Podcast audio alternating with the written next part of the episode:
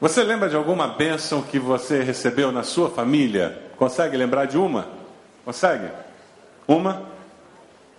Você conta para a pessoa do lado aí qual é a bênção que veio à tua mente? Uma bênção só. Conta para a pessoa. Qual foi a bênção que você lembrou? Uma bênção que você recebeu na sua família. Conta para a pessoa do lado aí. Qual foi a bênção que você lembrou? Que você recebeu na sua família? Hoje, de uma forma especial, nós falamos sobre família na escola bíblica, falamos sobre filhos, sobre os desafios nessa sociedade moderna para nós criarmos filhos. E hoje, na manhã, nós vamos, pela manhã, nós vamos estar falando sobre investirmos na próxima geração. As lutas, os desafios e as dificuldades para investirmos na próxima geração. Se você na revista IBB tem um esboço da mensagem para você poder acompanhar melhor. E eu encontrei pesquisando uma pergunta que Sócrates fazia. Talvez você já tenha ouvido falar disso. Diz que Sócrates, o filósofo, quando ele saía em viagem e voltava para Atenas, ele sempre chegava e fazia uma pergunta: onde estão as crianças? Onde estão as nossas crianças? E algumas pessoas diziam: mas por que você está perguntando pelas crianças?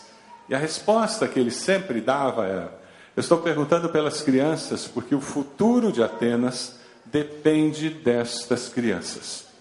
O futuro de Atenas depende dessas crianças. Onde estão as crianças?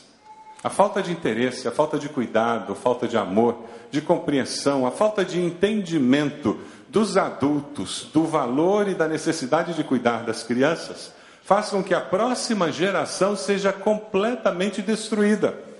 E o que acontece é que a sociedade colhe todos os malefícios dessa decisão que uma geração pode fazer. Nós vivemos hoje as consequências de uma geração em que pai e mãe estão fora de casa e os filhos abandonados, terceirizados para a escola e abandonados dentro de casa sozinhos, cresceram sem orientação e sem terem um tutor, sem terem alguém que os preparasse para a vida. E filhos que crescem sem serem preparados para a vida, crescem desgovernados. Pior, princípios da palavra de Deus, valores cristãos, que antigamente eram inerentes na sociedade, faziam parte da cultura da sociedade, mesmo da sociedade sem Deus, foram simplesmente desacreditados no momento em que absolutos desapareceram e nós possamos assumir na pós-modernidade que não existem absolutos e que cada um tem a sua própria verdade. O que aconteceu é que nós cultivamos então uma geração infiel e rebelde. Onde estão as nossas crianças? Onde exatamente os adultos as têm deixados? Teledependentes? Dependentes do computador? Consumidoras desenfreadas, abandonadas à própria sorte? A influência daqueles que manipulam a mídia? Por motivos daninhos, egoístas, diabólicos, o nosso futuro depende das crianças. Se alguém quer um futuro melhor, é urgente investir nas crianças. Já existe todo um movimento mundial em prol da janela 414. É uma brincadeira com a janela 1040, que no meio evangélico se falou demais uma janela geográfica dos meridianos falando sobre a região no mundo onde a maioria da população não conhecia Cristo. E hoje se fala sobre a janela 414, 4 anos a 14 anos. É a janela onde a maioria da população toma uma decisão ao lado de Jesus. E a janela que precisa ouvir de Jesus. Se as crianças fazem uma decisão ao lado de Cristo, as chances elas terem um bom futuro é, são tremendamente maiores. Domingo que vem é dia dos pais, eu estarei falando aos pais domingo que vem. E hoje eu gostaria de falar sobre os filhos. Filhos em relação aos pais. Domingo que vem falarei sobre os pais, particularmente os homens, mas falarei sobre os pais em geral. E hoje eu queria falar sobre os filhos, filhos em relação aos seus pais. Teria muito o que falar, mas de uma forma diferente hoje, eu vou pregar um sermão temático e eu escolhi quatro palavras específicas para nós conversarmos sobre elas hoje. As quatro palavras são honrar, obedecer, cuidar e orar. Eu queria que a gente refletisse sobre essas quatro palavras que tem tanto a ver com a relação nossa de filhos com os pais. Eu queria que nós pensássemos sobre investir na próxima geração, para que essa próxima geração honrasse aos pais. Essa é uma das lutas que nós temos na nossa sociedade hoje. Não existe mais o conceito de autoridade, e como não existe o conceito de autoridade, não existe o conceito de honrar aqueles que têm autoridade sobre mim. Não se honra mais os pais. E isso é culpa dos pais, porque os pais, no seu afã, no seu desejo de serem aceitos pelos filhos, amados pelos filhos, eles querem se tornar amigos dos filhos. Meu querido pai, minha querida mãe, eu quero dizer para você que amigo e amiga, seu filho e sua filha encontram em qualquer esquina. Pai e mãe só tem um de cada. Então, na hora que você deixa de ser pai e mãe para ser amigo ou amiga do seu filho e da sua filha, você está roubando deles algo que é insubstituível. Então, por favor, pare de tentar ser amiguinho do seu filho, amiguinha da sua filha, e seja pai e mãe de fato. Porque foi para isso que Deus os colocou sob a sua tutela. Amigos eles encontram em cada esquina. E encontrarão muitos ao longo da vida. Alguns bons, outros maus, uns falsos, outros verdadeiros. Mas pai e mãe só tem um de cada. O grande desafio que os filhos têm é honrar pai e mãe.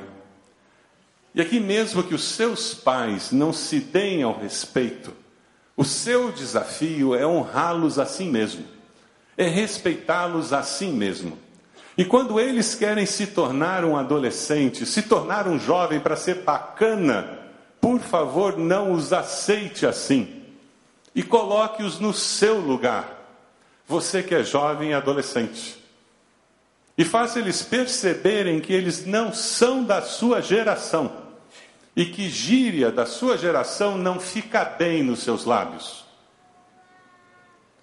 Vamos ler juntos a palavra de Deus em Êxodo 20, 12?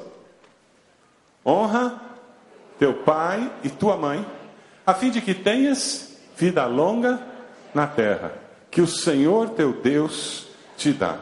Honra, o conceito de honrar é ser motivo de alegria.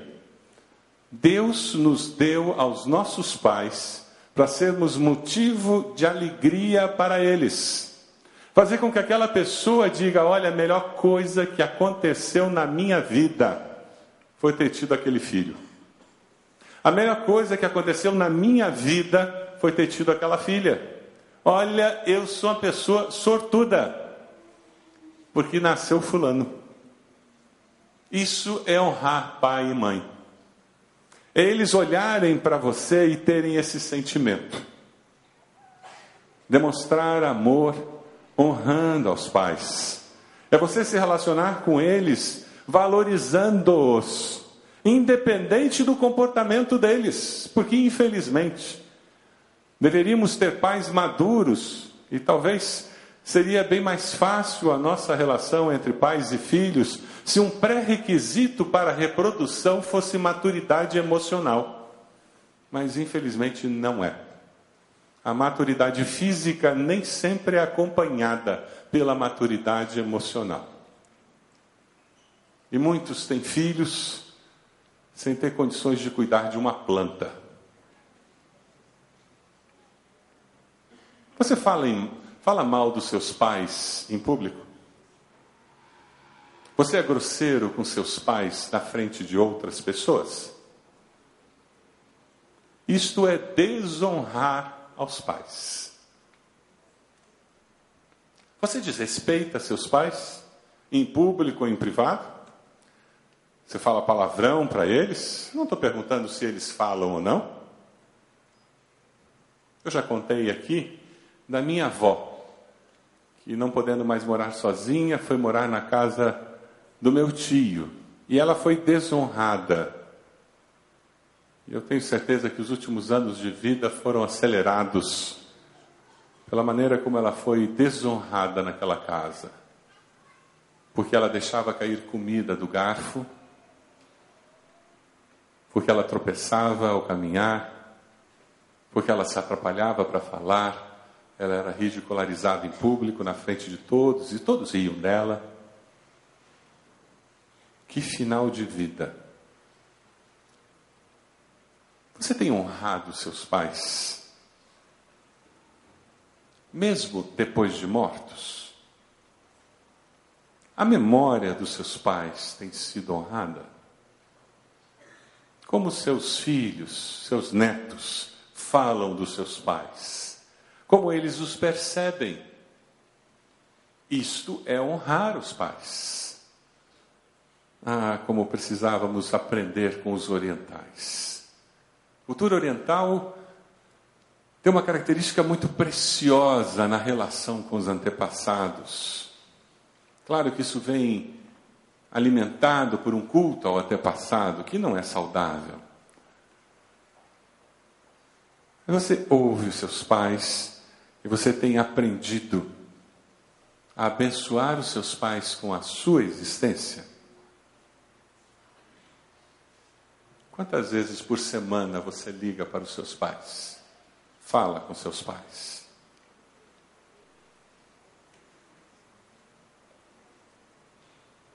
É um mandamento com promessa, é interessante, né? É o único mandamento com promessa, a fim de que tenhas vida longa. Quem vive bem em casa, vive mais. Você está obedecendo a esse mandamento? Se você está obedecendo, existe uma promessa para você. Você está ensinando o seu filho a honrar a você? Isso dá trabalho. Ensinar um filho a honrar você dá trabalho. Não fale comigo assim, meu filho. Me respeite. Você já disse isso para os seus filhos? Não bata no rosto da mamãe. Você já disse isso para sua filhinha? Ah, queridos, preparar os filhos para a vida aplicando os princípios bíblicos, dá trabalho, mas vale a pena. Investir na próxima geração, para que eles possam aprender a obedecer a Deus. Os pais têm o direito e têm o dever. Eles têm o direito e têm o dever de exigir o quê? Exigir o quê dos filhos? Obediência. Isso não ganha concurso de popularidade com o filho, não, gente. Ninguém na minha escola é como você. Já ouviu isso? Os pais têm o direito e o dever de exigir dos filhos obediência. Vamos ler juntos os dois versículos que estão ali? Filhos, obedeçam a seus pais em tudo, pois isso. Filhos, Obedeçam a seus pais no Senhor, pois isso é justo. Domingo que vem a gente vai falar sobre o versículo 4, né? Pais não irritem seus filhos. Tem alguns pais que no processo de liderar os filhos irritam os filhos. Mas a gente conversa domingo que vem. Mas hoje nós estamos falando sobre a necessidade dos filhos aprenderem a obedecer a Deus, obedecendo a quem? Aos pais. Como eu vou obedecer a Deus que é intangível, que é imaterial, se eu não consigo obedecer a alguém que é material, que fisicamente está ali do meu lado? Como? Como eu vou ser preparado para obedecer o meu patrão, o dono da empresa onde eu trabalho, o dono daquela empresa que contratou minha consultoria? Como? Como que eu vou aprender a obedecer às leis do meu país se eu não aprendi a obedecer em casa? Se você, como pai e mãe, não fizer o seu filho obedecer regras simples como não jogar comida no chão, ele não estará sendo preparado para a vida.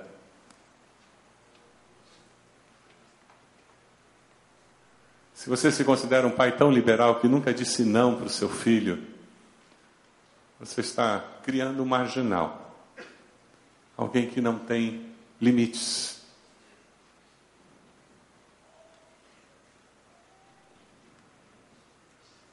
Eu li uma historinha, talvez você tenha lido, aquelas que rodam pela internet, achei muito interessante.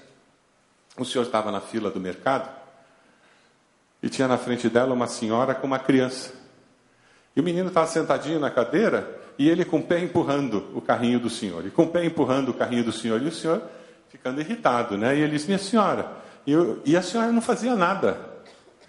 E de repente ela virou para trás e disse: O senhor me desculpe, mas eu não ponho limites para o meu filho, eu não quero impedi-lo de desenvolver todo o potencial que ele tem. Então eu nunca digo não para o meu filho. E o menino chutando o carrinho dele para trás. Ele olhou para ela e disse: Ah, é? Ela disse: É. É assim que eu estou criando meu filho. Ele pegou uma caixa de ovos que ele tinha no carrinho dele, foi até onde aquela senhora estava, abriu a caixa de ovos e tacou na cabeça dela. Ela levou um susto, virou, o que, que o senhor está fazendo? Ele disse, a minha mãe nunca me disse não, porque ela não queria colocar limites na minha vida. Virou, pegou o carrinho dele e mudou de fila.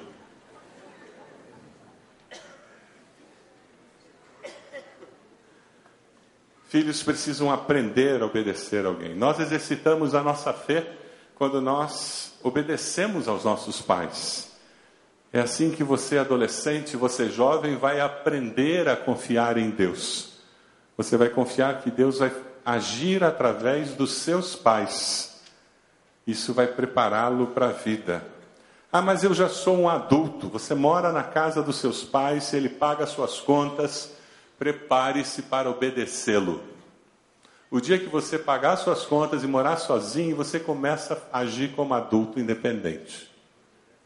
Mas enquanto ele paga suas contas, querido, minha querida, baixa a crista e viva segundo as normas da casa.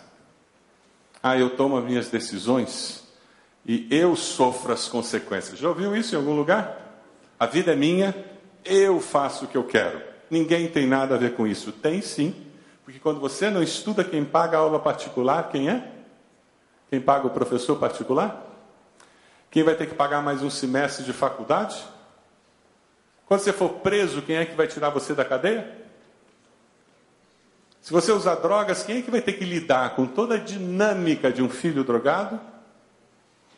Se você arruma um filho fora do casamento, quem é que vai pagar as fraldas? Escolha obedecer a Deus, obedecendo aos seus pais. Eu li um testemunho na internet que eu achei interessante. Nesses dias em que os militares estão ressuscitando, né? O testemunho é o seguinte: testemunho de um filho. Meus pais merecem prisão perpétua. Isso rodou na época da lei da palmada. Lembram da lei da palmada? Aquele absurdo do que votaram que agora Bom, melhor deixe. Meus, pai, meus pais merecem prisão perpétua. Eu gostaria de pedir à justiça, alguém, que colocasse meus pais na cadeia. Porque eles me bateram na infância, me colocaram de castigo e me corrigiram várias vezes. E pasmem, eles me colocaram para trabalhar e estudar à noite aos 16 anos de idade. Por causa deles, acabei virando um cidadão honrado e honesto que não consegue fraudar nem o imposto de renda e que não sabe roubar. Acabei indo para a Marinha, onde servi por 32 anos, recebendo várias condecorações no Brasil e no exterior. Os meus pais ainda me criaram dentro de uma igreja e me ensinaram a palavra de Deus. Eu tinha vários amigos que usavam drogas e que acabaram mortos por policiais. Os meus pais sempre me alertavam do perigo de estar perto desses amigos. Os meus pais merecem prisão perpétua dentro do meu coração. Obrigado, pai e mãe, pelas surras que levei. Elas jamais me desonraram, pelo contrário, forjaram meu caráter e enquanto eu viver, vou honrá-los por tudo que vocês foram, são e sempre serão para mim. Ouça, meu filho, a instrução do seu pai e não despreze o ensino da sua mãe. Você exercita a fé submetendo-se à autoridade dos seus pais? Você tem feito isso? Você tem disciplinado seus filhos, colocando limites consistentes para que eles aprendam a submeter-se a Deus? Investir na próxima, próxima geração também deve envolver um cuidado cuidado dos pais. É ensinar nossos filhos que viver a vida em comunidade faça com que nós cuidemos uns dos outros.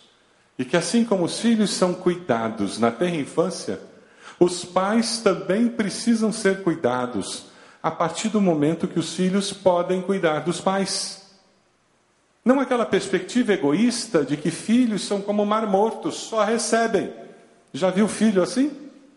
Só recebe dinheiro, só recebe amor, só recebe carinho, só recebe atenção e nunca dá nada. Nunca tem tempo, nunca tem, nunca dá atenção, nunca dá amor, nunca dá carinho. Por quê? Porque ele não aprendeu a dar. A vida exige que nós cresçamos aprendendo a cuidar e a nos deixarmos cuidar. Vamos ler juntos 1 Timóteo 5,4? Vamos lá? Mas se uma viúva tem filhos ou netos, que estes aprendam primeiramente a colocar a sua religião em prática, cuidando de sua própria família e retribuindo o bem recebido de seus pais e avós, pois isso agrada a Deus. Um dia eles fizeram isso por você, isso é ser cristão verdadeiro. Aí você vem para mim e diz assim: é, não, lá em casa a gente faz isso.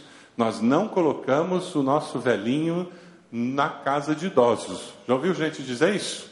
Mas eu conheço muito idoso que está abandonado na casa de filho ou filha. E sendo maltratado. Era melhor estar numa casa de idoso, ia ser mais bem tratado lá. Ia ser mais bem cuidado. Tem casas de idosos que são excelentes.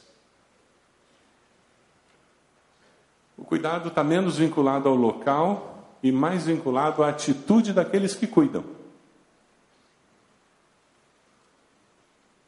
Nos nossos dias, hoje, muitos pais estão sendo abusados por causa da sua aposentadoria. Uhum. O interesse não é no velho, mas é na grana do velho. Não pode morrer. E se ele morrer, nossas finanças vão para o brejo.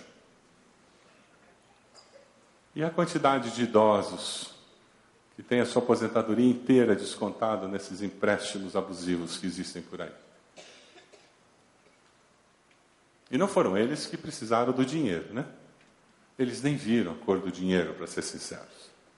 Mas eles foram constrangidos a fazer o um empréstimo para filhos, netos,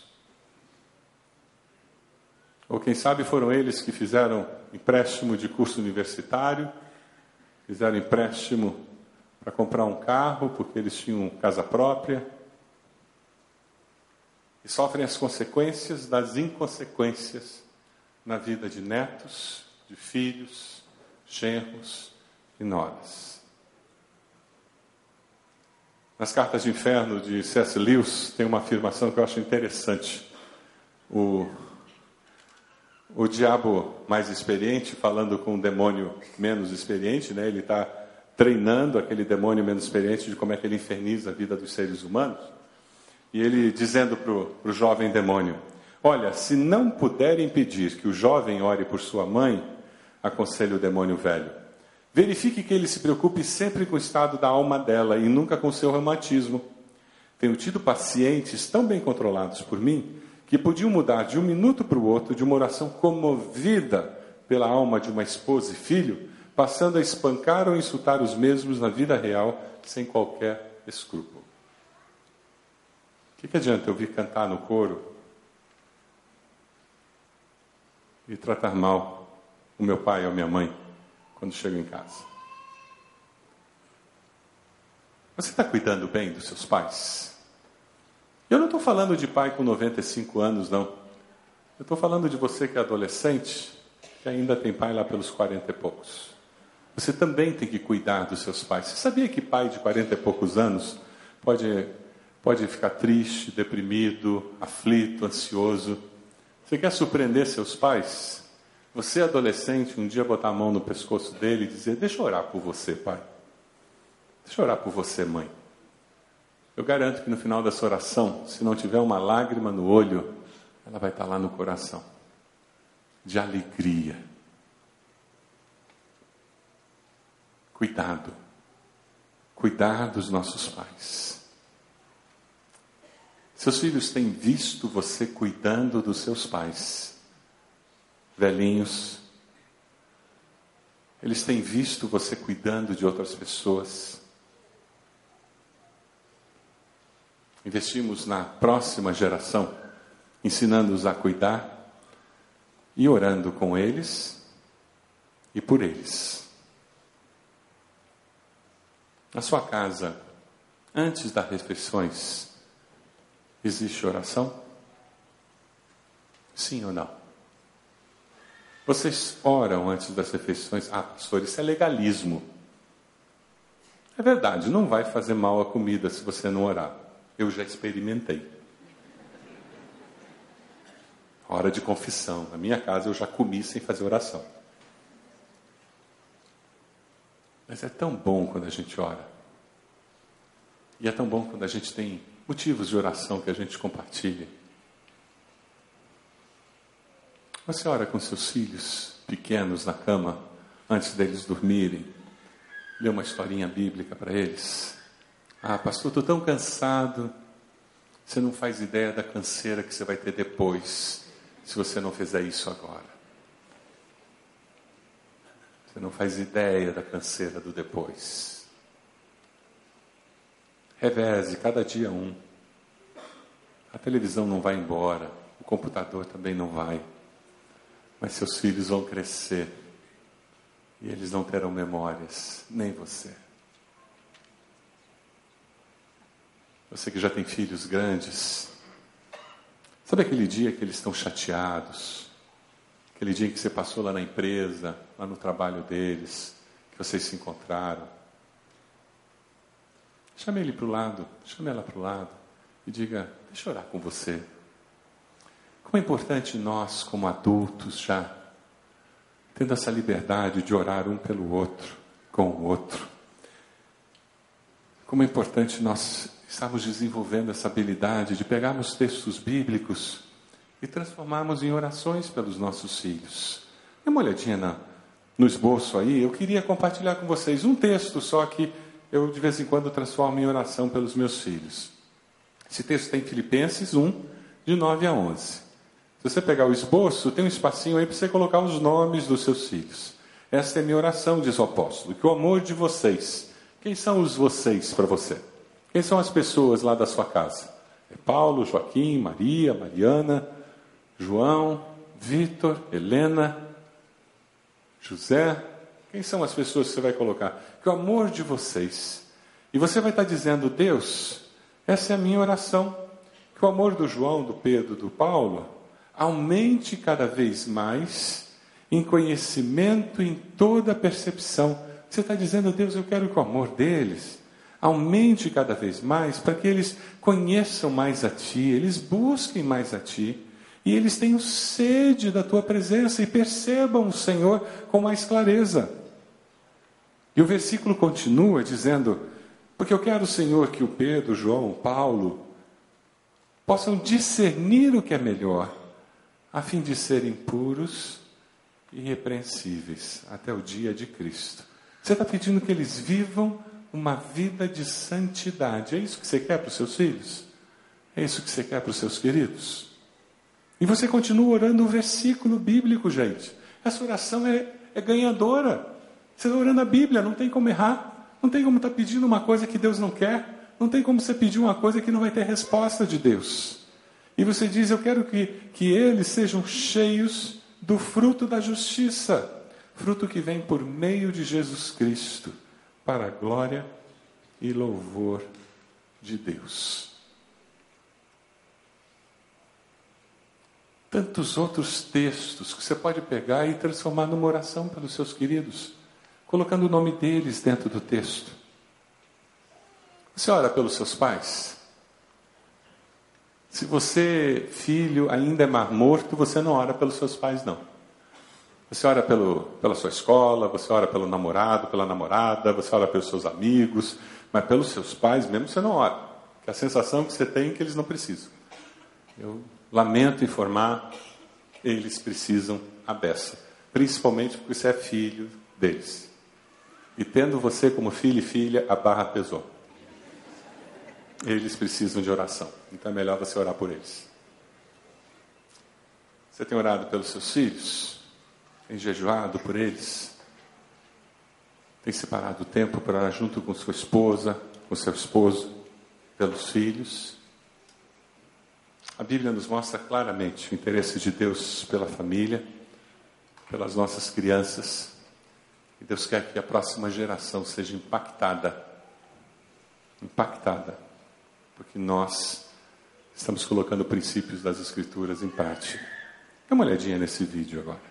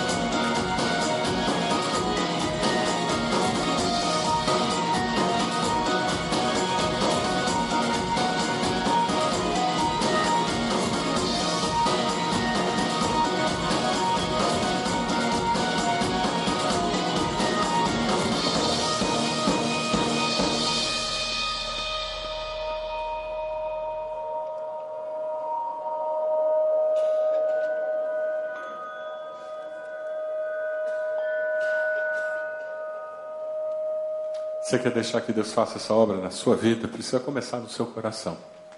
Você pode fechar seus olhos. O desafio dessa manhã é que você se comprometa com Deus. Que você diga a Deus: Eu quero honrar ao Senhor como meu Pai Celeste, sendo obediente e criando meus filhos nos teus caminhos. Eu vou separar tempo para estudar a tua palavra para ensinar meus filhos nos seus caminhos. Deus, eu quero ensiná-los a obedecer ao Senhor e eu vou obedecer ao Senhor. Eu quero discipliná-los para que eles aprendam como é bom obedecer ao Senhor. Eu quero, Senhor, cuidar deles e ensiná-los a cuidar, no nome de Jesus.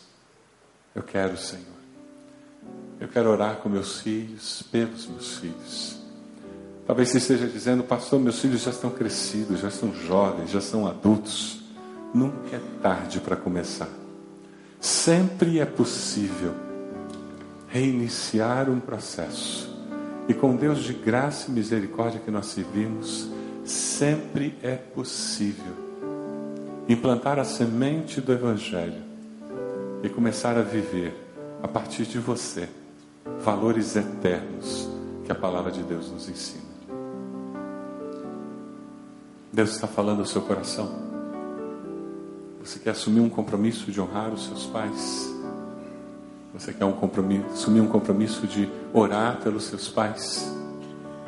Esse é o momento. Nós vamos começar a cantar e você vai ser convidado a vir aqui à frente, colocar-se de joelhos, assumindo um compromisso com o Senhor, compromisso teu com Deus. Assim como os pais que estão aqui presentes independente da faixa etária dos filhos, estão assumindo um compromisso de crescer, aprender a serem melhores pais, um compromisso de se envolver para que possam criar melhor seus filhos, um compromisso de abençoar seus filhos.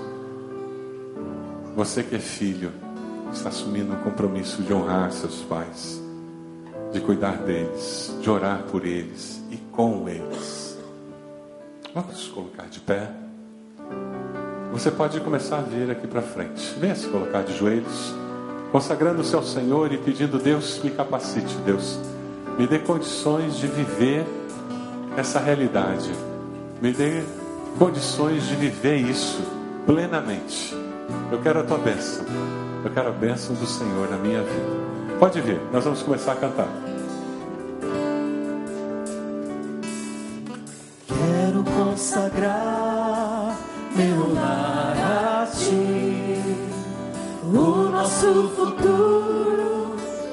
Te servir, com toda a minha força e entendimento quero dedicar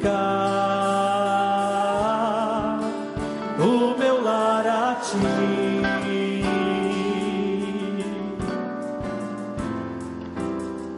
Quero consagrar meu lar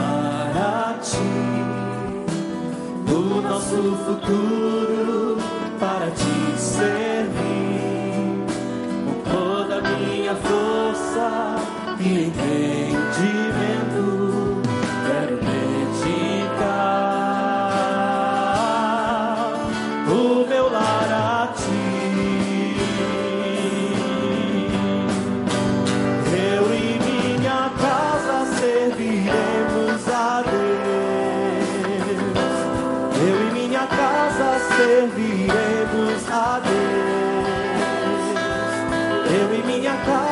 Casa serviremos a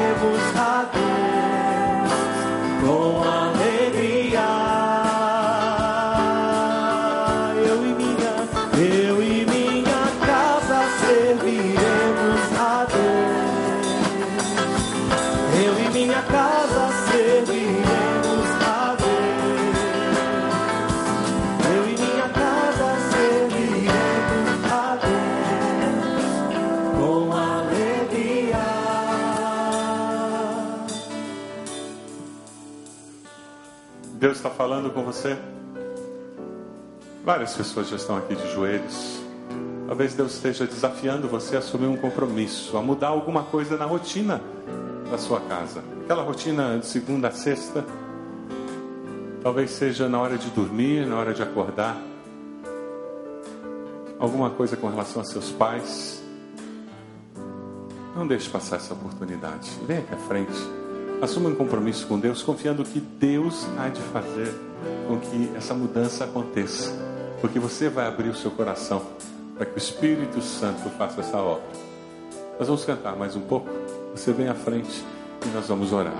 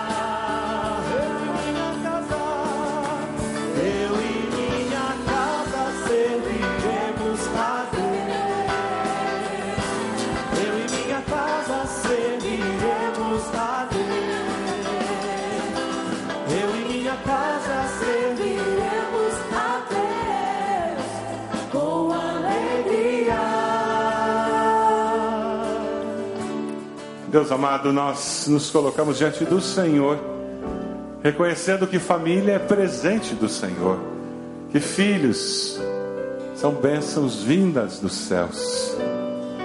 E nós nos consagramos diante do Senhor. Pedimos bênção do Senhor sobre as nossas famílias. Ó Deus, o Senhor conhece as nossas lutas, as nossas limitações, as dificuldades diferentes que existem em cada lar, Senhor. O Senhor conhece também as vitórias que temos tido, as bênçãos que já recebemos do Senhor. E nós somos gratas, gratos por cada uma delas, Pai. Mas nesse momento nós intercedemos por esses irmãos e irmãs que de joelhos estão aqui à frente, dizendo: Eu, eu quero que o Senhor haja de uma forma especial nessa área. E eles estão clamando, Senhor, e nós nos unimos a eles. E que pedimos que pela tua graça e pela tua misericórdia, pela tua bondade infinita, o Senhor derrame o teu poder sobre a vida deles, o Senhor se manifeste nos seus lares e traga transformação, Senhor. Nós cremos que só o Senhor pode fazer isso, uma transformação completa e permanente. É no Senhor que nós experimentamos vitória e é, e é pela fé que eles vêm aqui à frente dizendo: É isso que eu quero, Senhor. Ó Deus, confirma no coração deles essa vitória Ajude-os a sair daqui sabendo que em Cristo Jesus nós somos sim mais do que vencedores. Oh Deus bendito. Fortalece, Senhor, as nossas famílias, nós te pedimos. Fortalece o relacionamento pais e filhos. Que os nossos corações se voltem para o Senhor e se voltem uns para os outros pedimos isso no nome de Jesus. Amém. Amém.